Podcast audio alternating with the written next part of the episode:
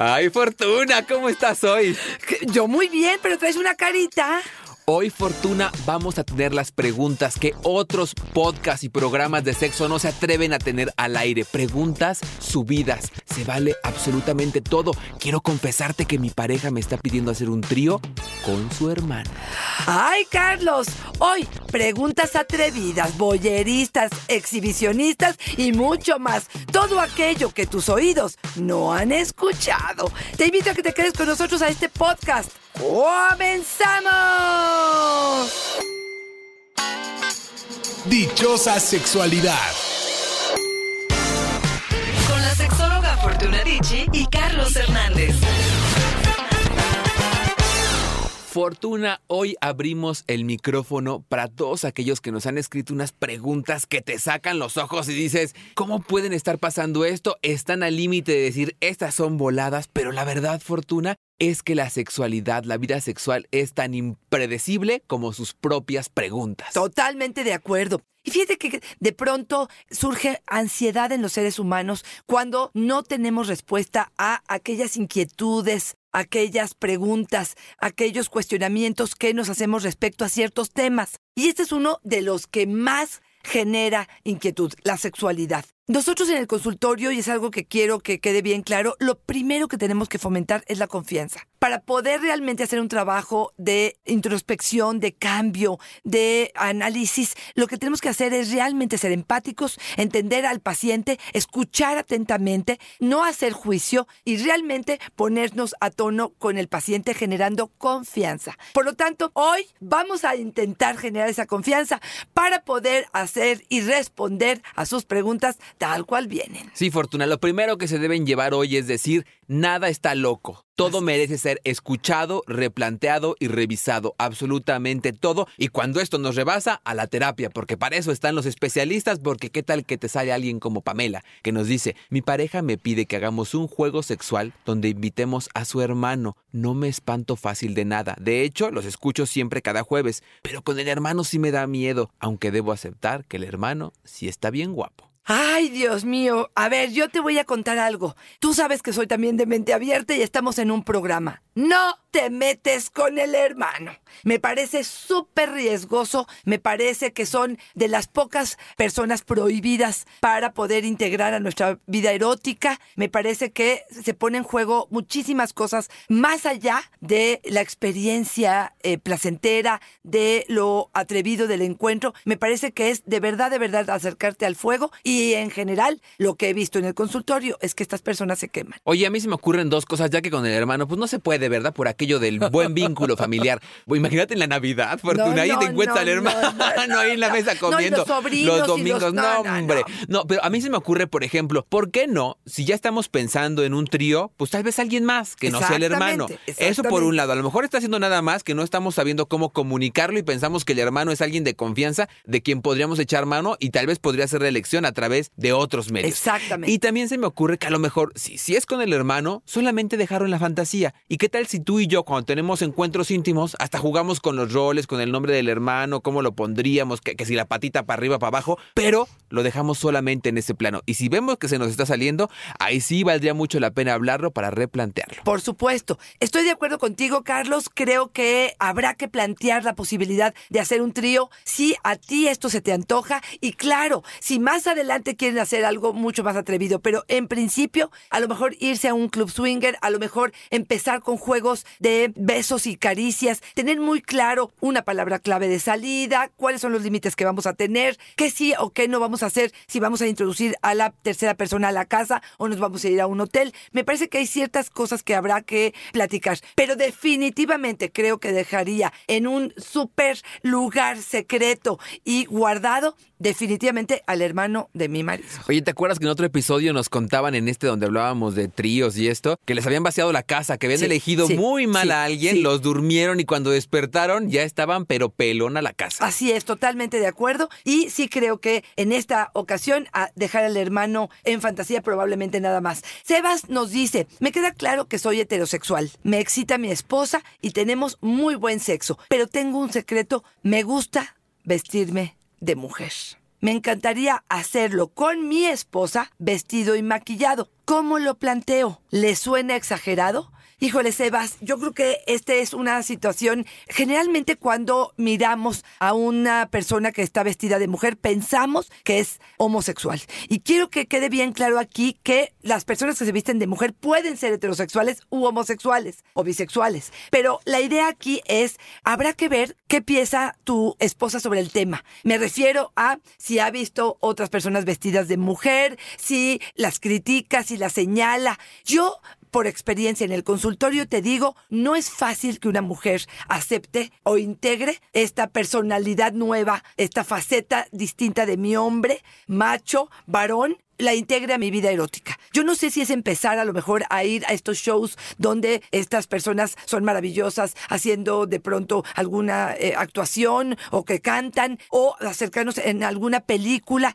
Hay una serie que se llama Transparent que vale la pena, es un hombre que finalmente decide seguir viviendo o vivir su vida cotidiana como mujer, solamente en apariencia, solamente la vestimenta y creo que a lo mejor pudieras acercarte a tu pareja mostrando esto y ver más o menos cómo se va sintiendo, cómo ve su reacción. No es algo sencillo, es un proceso, no siempre se acepta. Tendrás que decidir y sopesar si tu fantasía es tan importante como para poner en riesgo probablemente tu relación de pareja. Y fíjate que escuchándote, pienso en Iván que nos dice, estoy pensando en experimentar cosas nuevas, me gustaría tener sexo con un hombre vestido de mujer, no soy homosexual y no sé si me atrevería a contárselo a alguien más, además de ustedes. Quiero saber si por tener contacto con él o ella podría volverme, él nos dice maricón, pero bueno, nos dice que si podría volverse homosexual.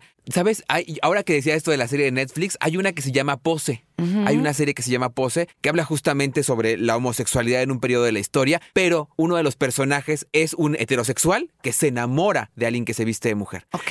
Y pasa todo este proceso hasta que descubre que justamente solamente era un fetiche. ok, exactamente. Y pone en riesgo la relación de pareja y la relación con la hija, que era muy pequeña, justamente solamente por seguir este fetiche. Entonces, yo sí creo que, que valdrá mucho la pena darse cuenta si se trata solamente de un fetiche y de un gusto que en la imaginación sabe delicioso, pero que ya en la práctica ni siquiera se antoja tanto y el costo podría ser altísimo. Exactamente. Hay personas que tendrán la apertura de mente de poder decir, a ver, vamos, este, déjame experimentar. Hay personas que te dicen, mira, quédate con tu preferencia, que fue lo que pasó en el consultorio con mi paciente. Lo intentaron, no funcionó y el acuerdo al que llegaron es, quédate con tu fetiche una vez a la semana. Ten esta práctica en la medida en la que tú quieras. Claro, no estamos hablando de que tengas intimidad, pero vívelo como tú quieras. Pero en mi casa no entran prendas de mujer, no te veo como mujer y hasta este momento han podido tener este equilibrio donde él una vez a la semana se viste de mujer, vive como mujer, pero en casa sigue siendo el Sebas, digamos, Claro. que puede seguir representando para mí este hombre al que yo elegí, con el que yo me vinculé y con lo que mi pequeño mundo en mi cabeza me permite seguir deseando. Mucha comunicación para que eso funcione. Así es. Juanillo nos dice, me gusta jugar al puppy roll. Y yo me pregunté, ¿qué fregados es eso? Me fascina vestirme de animales con pieles y ponerme en el ano un tapón en forma de cola de perro. Es una fantasía que siempre tuve y comencé a practicarlo. Ahora me proponen hacer esto mismo, pero con un grupo de sadomasoquismo. Me da miedo estar subiendo el tono y que luego no pueda parar. ¿Esto podría pasar? De esas cosas que dices es una vacilada. Bueno, pues lo busqué en internet y es toda una moda vestirse de animales y la característica sí es ponerse en el ano un tapón como de corcho para asimilar ser un perro y como son en el ideal los perros pues sumisos, obedientes y entonces ellos siguen este mismo rol de obediencia para con quien eh, los está sometiendo. Me parece lo que decimos siempre, Claro, ¿no? Cada claro. quien su vida sexual y su Así contexto es, es, diferente. es, desde es. acá, desde Carlos digo, wow. Claro, por supuesto. Y mira, yo sí te soy honesta, Carlos, finalmente pareciera como atractivo, como voy a desarrollar mi fetiche, voy a entrar en estos clubs, voy a seguir dándole vuelo a esta fantasía y a este erotismo. Y yo sí les diría, tengan cuidado. Él me dice, se puede desbordar o no sé cuál es la palabra que utiliza, pero yo te diría, sí, por supuesto que sí. O sea, sí hay un riesgo en ese sentido que esto desencadene, ojo, en mayor placer, en más fetiches, en personas que sean afines a mí, en personas que eh, tengan los mismos gustos y preferencias. Pero también creo que la contención es importante. Fíjate, yo sería de la idea que empiece poco a poco, que no se desborde, pero que lo acompañe de una terapia sexual.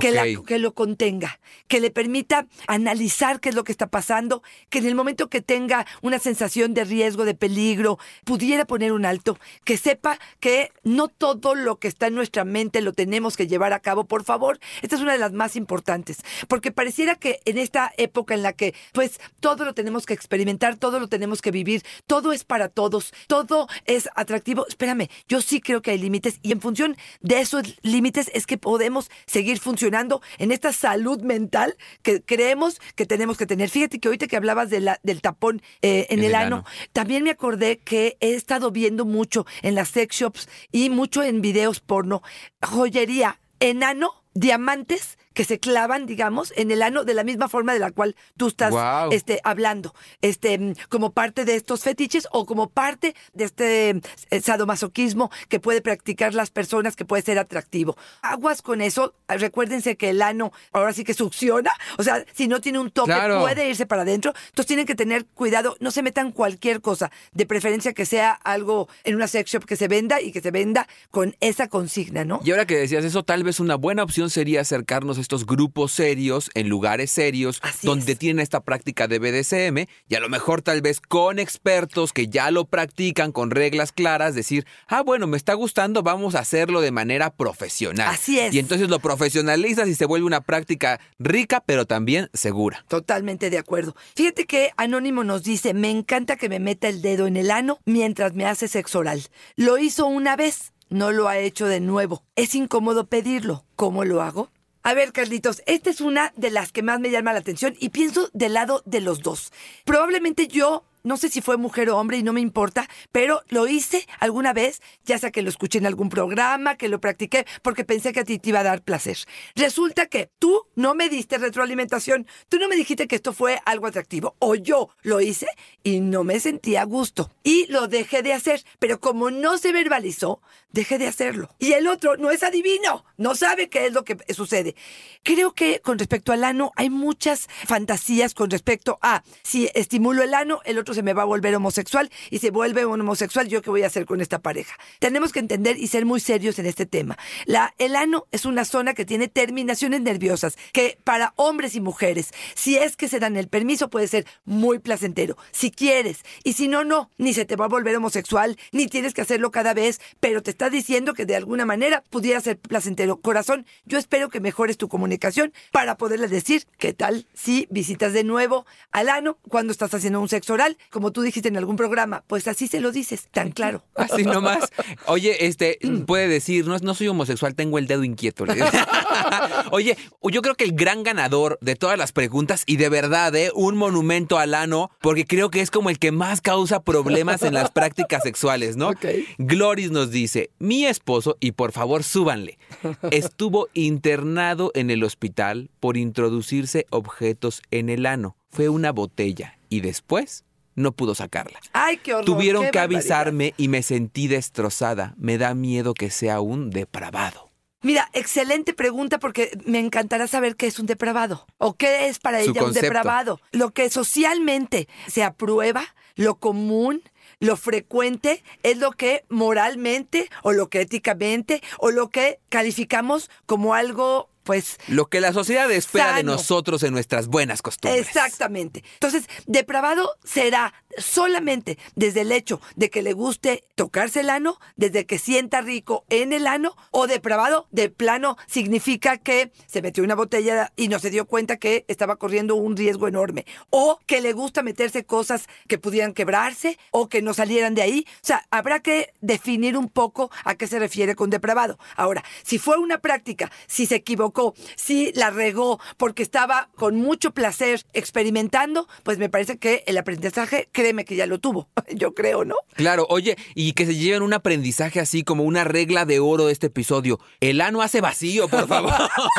Todo lo que entra ahí lo chupa para adentro y luego para sacarlo es un lío. Fortuna. Exactamente, por favor. Por eso no sé si se dan cuenta, pero todos los productos que se venden en la sex shop que tienen que ver con una introducción de ano, tiene un tope, tiene un arillo, tiene algo que le hace pegar con nalgas y no permitir que se vaya para adentro. Esto es por algo, no es porque los diseñadores así lo quisieron, es porque justamente corremos el riesgo de que se introduzca algo hacia adentro. Y también calculen que el esfínter del ano es, pero hace una presión que dice hasta Ah, aquí, llega. O sea, tampoco se metan cosas que se van a reventar adentro porque uno dice, hay artículos especializados Exacto, para eso. Carlos. Pues para qué andarle jugando. Totalmente de acuerdo. Mira, otra vez, este programa tiene apertura. Este podcast está abierto totalmente a la diversidad, justamente, pero también es a la salud y al criterio. Y entonces, si les decimos, híjole, sí, creo que sería importante no meterse cosas en el ano que no tengan que ver con una revisión del material que se está haciendo y del riesgo que hay de verdad de incluso desgarrarse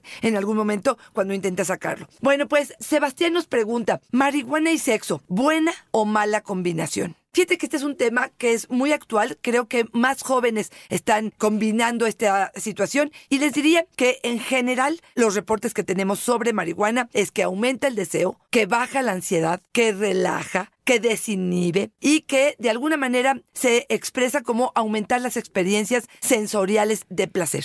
Seamos honestos, esto es parte de los reportes que dan las personas que practican este sexo con marihuana. Ahora, si los dos la consumen, cada uno podrá irse por su lado. Esta sería una de las cosas que mucha gente dice que hay desconexión. Tú estás en tu rollo, yo estoy en el mío. ¿Tú con quién tuviste relaciones? Porque conmigo no la tuviste.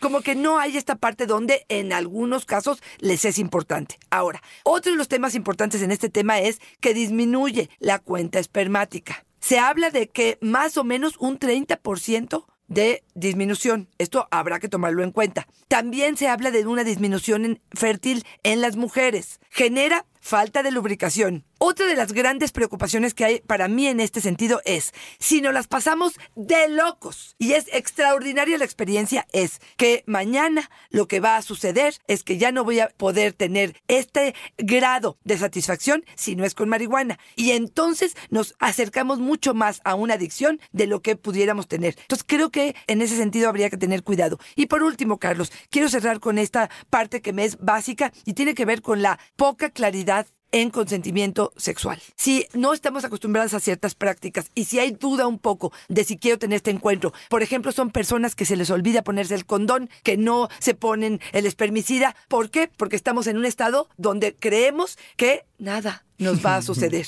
que las emociones están Ay, Dios. alteradas y creo que hay un riesgo. Si sopesamos las dos, y fui muy honesta en la respuesta, si sopesamos las dos, Carlos, creo que me iría más a tengan cuidado con esta combinación. Sí, yo, mira, yo creo que sí puede ser muy placentero, como tú bien dices, se sensibiliza todo, ¿no? Pero sí hay un costo, Fortuna, y yo creo que antes de ejercer cualquier actividad sexual debemos pensar siempre primero la balanza maravillosa, el costo sobre el beneficio. Oye, hace rato hablábamos de la comunicación y yo creo que les dijimos, en este episodio se vale de todo y mira, dijeron, dejámonos ir. Caris nos dice, mi pareja dice que quiere que me comporte como una puta en la cama. Le hice caso. Y cuando estaba sobre él, le escupí y le planté dos cachetadas. Se enojó y se fue. Ahora no me contesta la llamada. Me siento deprimida porque él me lo pidió. Yo me lo imaginé Carlos. dándole la escupitada y órale, toma, toma tus Pero fíjate, cachetadones. fíjate el concepto que tenemos cada uno de nosotros diferente Pues claro. sobre una, una sexo servidora. O sea, para mí sería a lo mejor más sensual, más vulgar, pero jamás se me hubiera ocurrido escupir o pegar. Pero fíjate, Sí. eh, eh, cla- claro, lo que tú con la que empezaste es decir, tenemos una falta de comunicación profundísima de mi interpretación de puta y la tuya. Por eso no podemos asumir nada, no podemos asumir nada. Cuando decimos me gustaría eso, aunque se escuche muy estructurado y aunque digan se rompe lo espontáneo, Nel, ¿cuál se rompe lo espontáneo? Claro. Si no aclaras a qué te refieres con tu fantasía, con tu gusto, con tu deseo, por dónde tocar, por dónde no, te arriesgas a que te acomoden dos cachetadones y una escupida, pues claro. Pero por supuesto, extraordinario. Y aquí, bueno, pues lástima, pero ya aprendiste la lección, te costó muy cara. Pero habrá que investigar cómo actúan las prostitutas. Según él. Porque te voy a decir algo, una prostituta le escupiría y le daría dos cachetadas, el cliente no vuelve. Exacto. O sea, eso no es lo que hace la prostituta, créeme, la desesperación. Gloria nos dice, si me depilo, siento más. Y él, fíjate que me encantó esta pregunta porque es bastante honesta y de pronto pareciera ingenua. Pero te digo la verdad, Gloria, sí. Eh, generalmente, cuando se depilan por completo se retiran el vello, tanto ellos como ellas, se queda la zona más sensible. El vello de alguna manera como que obstaculiza o no permite que se sienta tan a fondo. Sí, si te retiras el vello y si se lo retiras a él, al principio van a sentir más. Ojo nada más con que de pronto pueden clavarse cuando empiezan a este, mm, salir los vellos y hacer alguna no infección importante. Pero bueno. Sandra nos dice, tengo que confesar, cada vez que tengo relaciones sexuales, tengo que poner porno unos segundos. Me sirve para conectarme y para excitarme. Últimamente me está entrando la culpa. ¿Será malo? Me estoy acostumbrando demasiado a ello. Fíjate, Sandra, eh, que este es uno de los temas que últimamente no sé por qué, Carlos, me están llegando con más frecuencia. Yo no sé si la pornografía está mucho más a la mano. Antes era a lo mejor más complicado en lo que prendes la tele y pones el DVD para poner el video. Y hoy, de verdad, de verdad, o sea, en dos clics ya estás adentro de la pornografía. Esa es una. Dos, tu capacidad, Sandra, para llegar al nivel de excitación que requieres para estar en la relación sexual. No sé, también creo que si esta relación tiene 20 años o 30 años juntos, bueno, pues el nivel de excitación probablemente no es tal como para que no estés tan prendida cuando estés con tu pareja. ¿Cuándo sentimos que esto es un riesgo? Cuando necesitamos tener esta pornografía para poder tener la excitación que estamos logrando. Cuando no podemos dejarla a un lado. Pareciera, Sandra, que esta es una de las cosas que tú mencionas en tu pregunta. Por lo tanto, si te digo empezar a espaciarlo, que quisiera esto, tratar de vincularte con tu pareja, de excitarte, a lo mejor más encuentros más largos, más profundos, donde puedan platicar un poco más. Utiliza a lo mejor el lenguaje, utiliza otros elementos y si esto no está siendo efectivo, te aconsejo visitar a un terapeuta sexual. Fortuna Julián me dejó con el ojo de perrito chihuahueño, saltón, saltón. Mi pareja me confesó que fue abusada sexualmente. Me dice que la experiencia fue dolorosa, pero que últimamente ha tenido fantasías con volver a ser abusada. ¿Está enferma? Ay, Carlos, em, me parece demasiado simplista poder decir que una persona por tener estas fantasías está enferma, ni siquiera catalogarlo como patología tan, tan sencillamente, ¿no? Creo que es mucho más complejo. Habrá que ver qué está viviendo ella en este momento para poder recurrir de pronto a esta fantasía. No sé si está cerca de la persona, no sé si ha visto muchas imágenes al respecto, no sé si se siente vulnerable en este momento, no sé si le está sintiendo que esto está beneficiando su vida, no sé si está sintiendo una amenaza y está recurriendo a esto como tal. Mecanismo de defensa, tal vez. Habrá que ver qué es lo que está sucediendo. Creo que es multifactorial, creo, el asunto. Sí le aconsejo que se acerque a un terapeuta si esto le está estorbando. Si esto simplemente está pasando, de pronto este tipo de personas los ves meses después y te dicen, ¿qué crees? Me violaron. Y uno dice, ¿qué pasó? Si está teniendo actitudes que jalen, que se pone en riesgo por las actitudes que tiene de ser violada o de ser abusada, me parece que habrá que inmediatamente ir con un terapeuta para ver qué está sucediendo. Sí, porque yo de entrada pienso que a lo mejor es un abuso no atendido, ¿no? Y a lo mejor es una forma de escape o un, una manera de protegerse también para no sentir este dolor que seguramente experimentó ante la situación. Totalmente de acuerdo. Cintia nos dice, mi pareja no dura en la cama, apenas penetra y eyacula. ¡Qué flojera! ¿Qué puedo yo hacer. Y ya aquí es donde creo que me, me, quedé con el yo. ¿Qué puedo yo hacer? Porque generalmente a lo que le vamos a decir es que el otro o la otra es que tome alguna terapia, que haga algunos ejercicios, a lo mejor algún medicamento. Pero ella lo que está diciendo es yo qué puedo hacer. A ver, Cintia, te voy a decir varias alternativas. Una es que tu placer lo tengas antes del encuentro sexual. Con succionador, con juguete sexual, con dildo, con vibrador, con sexo oral, que tengas un super orgasmo o varios orgasmos para que cuando venga la penetración estés de lo lindo y a la hora que el Señor eh, quiera eyacular, que lo haga. Dos, hay unos dildos que se colocan en la cadera de la pareja que puede hacer una penetración el tiempo que tú necesites, porque es un dildo y no es su pene. Él se puede seguir excitando y pueden jugar un poco con esta parte de los roles que está sucediendo. Otro sería que agarraras un vibrador y que incluso cuando él ya terminó, que él siquiera con el vibrador, si es que es la forma en la que estás tú obteniendo tu orgasmo o tu placer. Estamos muy acostumbrados a que el coito tiene que durar mucho, tiene, tenemos que pasar por muchas posiciones, cuando no es el plato fuerte de la mayoría de las relaciones en las que estamos vinculadas. Cambiar ese chip y entender que la sexualidad es mucho más amplia, que podemos jugar de muchas otras formas, que no depositarle a la penetración todo el peso del encuentro erótico, siendo que hay un sinfín de cosas alrededor de ella que podemos disfrutar y podemos hacer. Fortuna, Miroslava nos dice una que hablamos siempre de diversidad y de escuchar y de parecer empáticos por muy diferente que resulte el asunto. Miroslava, yo solo me excito cuando fantaseo con artistas, con gente de la televisión, gente que me parece inalcanzable. La verdad es que la gente de a pie no me interesa. Tal vez por esto tengo varios años sin una pareja estable. Híjole, fíjate, empezaste el texto, eh, la pregunta, y me parecía que no tenía nada de malo, que siga fantaseando con los artistas, que siga disfrutando con ellos, aunque sean inalcanzables. Cuando esto se convierte en mi vida personal, mi vida íntima, mis vínculos, y no estoy pudiendo vincularme porque pareciera que mi ideal es demasiado alto y todos me quedan cortitos, ya siento que sí puede haber un problema en ese sentido, porque no estás pudiendo tener esta cercanía. En nuestros primeros episodios, ¿te acuerdas que nos contaban que fantaseaban con Don Francisco y con la Ay, chilindrina? sí, sí. La verdad es que sí, la fantasía es tan amplia que cabe absolutamente todo. De ahí lo maravilloso de la fantasía, poder hacer lo que te dé la gana y lo que estaría prohibido en otras circunstancias, siempre y cuando se quede ahí en nuestra cabeza y siempre y cuando no interfiera con nuestra vida sexual plena y sana a futuro. Exactamente, y ahí creo que es donde esta persona está teniendo una diferencia importante. Tiene que entender que eso es fantasía. Si yo no puedo entender que la fantasía la tengo que separar de mi realidad y creo que entonces merezco al artista y entonces creo que si no se iguala a, a la altura a la que yo miro a estas personas, entonces sí creo que estoy teniendo un problema en mi personalidad, en mis vínculos, en mis elecciones, en mi realidad. Ay, ese Pepe Toro, cuántos orgasmos ha sacado. Yo me despido con esta, Carlitos, eh, que es Flor. Fíjate, la luz me inhibe. No quiero luz prendida y a él le encanta. A mí me apaga lo que veo. Seamos honestos. Me imagino su abdomen cóncavo y al verlo, la lonja y sus vellos, me bajoneo. ¿Qué puedo hacer? Fíjate, esta es otra de las que creo que esta parte sexual muy manipulada, manoseada, se ha dado de que dejen que prendan la luz. Es que con la luz todos vamos a disfrutar más. No todos. Y por eso lo dije al principio de este podcast. Ni todo es para todos, ni todo es para siempre.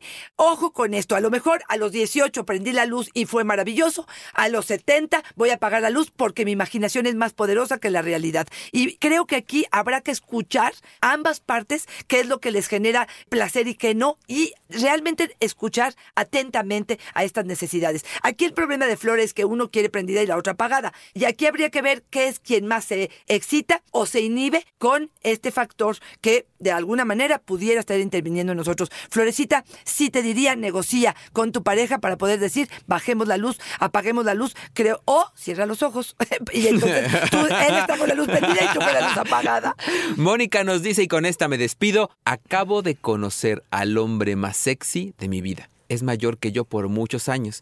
Tiene una vida estable, una conversación increíble. Es educado y viudo. Solo tiene un problema. Es el papá del chico con el que estoy saliendo. No sé si valdría la pena intentar algo, pero temo lastimar a este chico. Estoy casi un año con él. Ay, Carlos, yo no sé qué les pasa, qué barbaridad, ¿dónde ponen su atención? Mira, de pote pronto, o sea, la sensación sería decirle, mira para otro lado. O sea, mira para otro lado, cuando menos por un tiempo. Yo no te diría que a lo mejor dejes el tema para siempre, pero no me parece justo que en este momento no me parece ético, no me parece moral, no me parece humano. No me gustaría que a mí me la hicieran, que estuvieran poniendo los ojos en, mi familiar, en alguien tan cercano para mí. Si probablemente nos separamos y das unos meses de tiempo y luego vienes con la conquista, probablemente sería mucho más, eh, pues, aceptada esta propuesta. Esa sonrisa que ves en mis labios es de puritito morbo de todas las historias que tuvimos hoy. Oye, sí, imagínate que te encuentras al suegro o a la suegra que resulta que está bien cuero. ¿Cómo le dices al cuerpo? No respondas, chiquito. Aguántame ahí, aguántame. Pero qué bueno que lo dices, porque yo creo que ahí es lo que, justamente lo que en este podcast, al menos en mi palabra, es lo que quiero que quede bien claro. Sí tenemos juicio, sí podemos distinguir entre lo que está bien y lo que está mal. No tenemos que irnos porque el pene me habla, porque la vulva me habla, porque tengo ganitas. Sí podemos oponernos a esta sensación de deseo más allá de simplemente el momento de placer. Todo tiene consecuencias y tenemos que saber que estas consecuencias no solamente van a impactarme a mí, pueden impactar a otros y creo que en esta conciencia social, en esta parte de entender hasta dónde llegan mis decisiones, a impactar a otros, sí, sí soy responsable y sí, sí considero que de pronto cuando hay resistencia hay más luz. Completamente de acuerdo, yo también cierro diciendo que la sexualidad no solamente debe ser placentera, sino también debe ser sana. Y el primer paso para que la sexualidad sea sana es verbalizar cuando nos damos cuenta que algo no está bien en nuestra vida íntima y con especialistas. Hoy justamente abrimos el micrófono para que nos compartieran estas historias que tal vez como nos dijeron en muchos casos no lo compartirían en un entorno de amigos, de familia, de pareja. ¿Por qué? Porque necesitan la voz de un experto que escuche con cuidado, con atención y con respeto cualquier postura de lo que estamos viviendo sexualmente. Por eso hoy abrimos este micrófono y también hacemos un llamado a decir, por favor, acérquense a especialistas. No hay preguntas tontas. Si sentimos que se está desbordando y que es algo que no podríamos confesar algo más, es un foco rojo de tenemos que revisarlo. Por favor, en lugar de callárselo y guardarlo y generar ansiedad y angustia con respecto a esto que estamos teniendo. Una cita con un especialista, recuerden que aquí hay dos, que con muchísimo gusto podemos atenderlos. Gracias, Carlos, un verdadero placer haber estado contigo. Fortuna, ¿dónde nos mandan más parafilias y cosas raras? Arroba Fortuna Dichi es mi Twitter y Fortuna Dichi Sexóloga es mi Facebook. A mí me encuentran como yo soy Carlos Hernández en Facebook y como siempre Fortuna es un orgasmo, multiorgasmo estar contigo cada día. Muchas gracias, Carlos. Bye bye.